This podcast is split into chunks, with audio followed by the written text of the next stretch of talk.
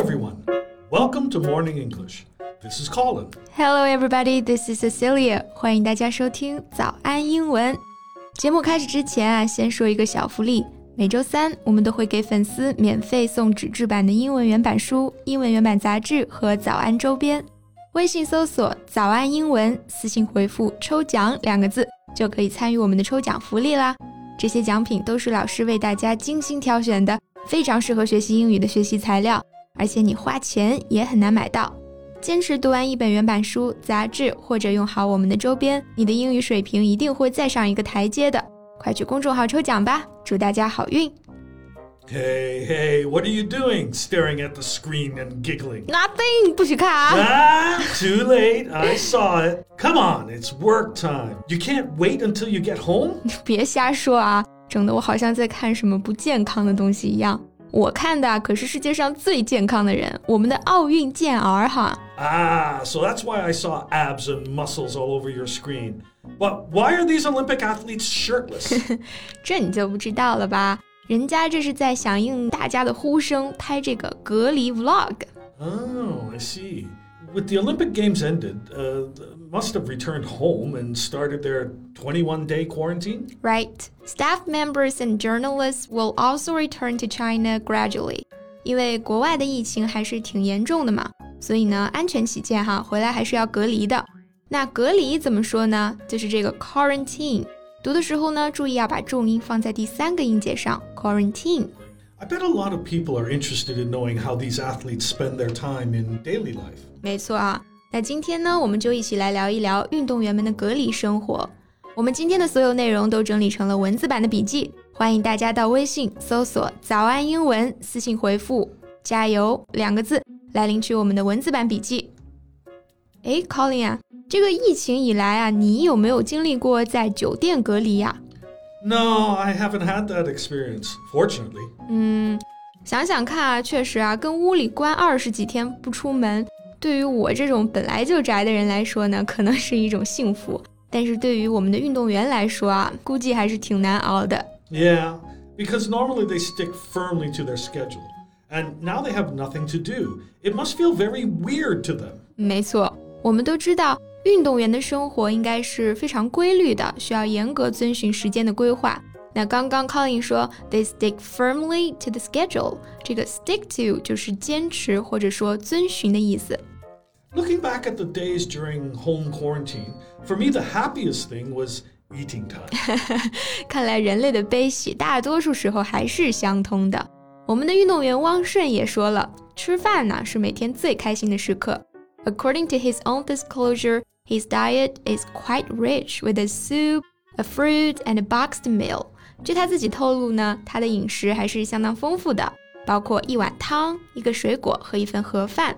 那大家有注意到盒饭是怎么说的吗？其实就是这个 boxed meal。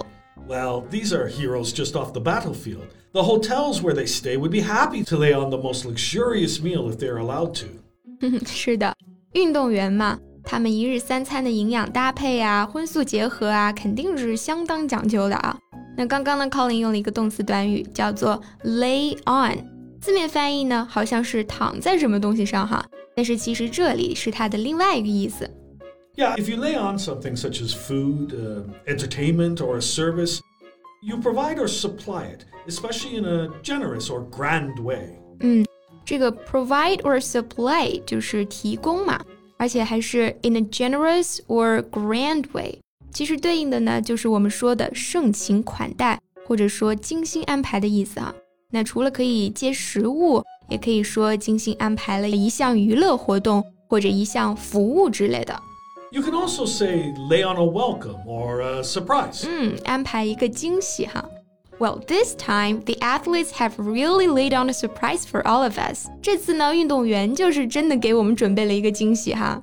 You mean their vlogs, right? 没错，这其中呢最让我印象深刻的就是这个举重运动员李发彬，他在 vlog 里面表演了一招隔空跳柜子啊。我看完的感受呢，就是，哎呀，我俩好像就不是一个物种的。他好像根本就不受这个地心引力的束缚嘛。 Yeah, I I remember him. He is the one who stood on one leg as he lifted 166 kg above his head. which is nearly three times as much as his own body weight. 没错，就是他。在这个东京奥运会上呢，他获得了举重男子六十一公斤级金牌，并且打破了抓举和总成绩的奥运会纪录。 Fans have named the move the Flamingo Lift, but uh, Fabin has warned people not to try it themselves. 因为当时他有一招这个金鸡独立哈，把大家都看傻了。但是哎，要知道普通人跟奥运冠军还是有弊的，大家千万不要自己随便尝试啊。Yeah, they are professional and they have been through countless hours of training. Just look at how hard they train, even during quarantine. That's the same amount of exercise as uh, Cecilia for a whole month. 你真是太高估我了啊！这得是我半年的运动量了，别说一个月了。问题是我半年也做不起来一个引体向上啊！人家运动员恨不得这个八门框上就咔咔一顿做，这怎么比得了呢？At least you got enough self-knowledge. By the way, do you know how to say these exercises in English? 哎，这倒是提醒我了啊！这些个日常的锻炼动作，像什么引体向上啊、俯卧撑啊，可以来跟大家讲讲英文都该怎么说呀？Okay, right. So the one you just mentioned is called a pull-up. It's quite easy to understand, right? Because it's an exercise in which you hold onto a high bar above your head and pull yourself up towards it. 啊，大家可以在脑子里面想象一下这个引体向上的动作哈。 抓着一根杆子，把身体往上面拉。所以呢，在动词短语往上拉 （pull up） 中间加一个连字符，它就变成名词引体向上了。In the same way, you can guess how to say 仰卧起坐。嗯，仰卧起坐就是先躺着嘛，然后坐起来。那所以呢，它应该是 sit up。Right, we call it a sit up. It's a good exercise for making your stomach muscles strong. 是的，照葫芦画瓢哈，我们再来想一想这个俯卧撑应该怎么说。那俯卧撑呢，就是用你的胳膊支撑着趴下去，然后呢把身体推起来嘛。那所以呢，它就叫做 push up。Okay, so how many push-ups can you do, Cecilia? 嗯，somewhere between zero and one。综合考虑了这个动作质量哈，我觉得我做半个应该是不成问题的。So where does this pride come from? you know the diver Quan Hongchan? She is only 14 years old. Oh boy, look at how she does a handstand. 人家那是天才少女哈，我要是跟他一样，我就去奥运会为国争光了。那谁还搁这儿跟你录音呢？是吧？Oh, I wouldn't mind teaching you to do a handstand so that you'll go to the Olympics and I'll have a new partner to work with. It's a win-win situation. 哎，去不去得成奥运会就在此一举啊，不是一倒立了哈。那刚刚这个 Colin 说要教我的 handstand。大家看看啊，不用腿站立而用手，那是不是就是倒立呀 ？All right, but seriously, it's a good thing that people are paying more attention to these Olympic athletes rather than entertainment stars. 没错，我觉得就应该多去关注、去学习这些运动员，他对于我们形成更健康的审美啊、更积极的生活方式都有非常大的帮助。So, guys.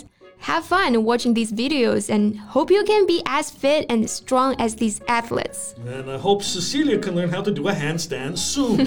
Thank you. I see how eager you are to get rid of me.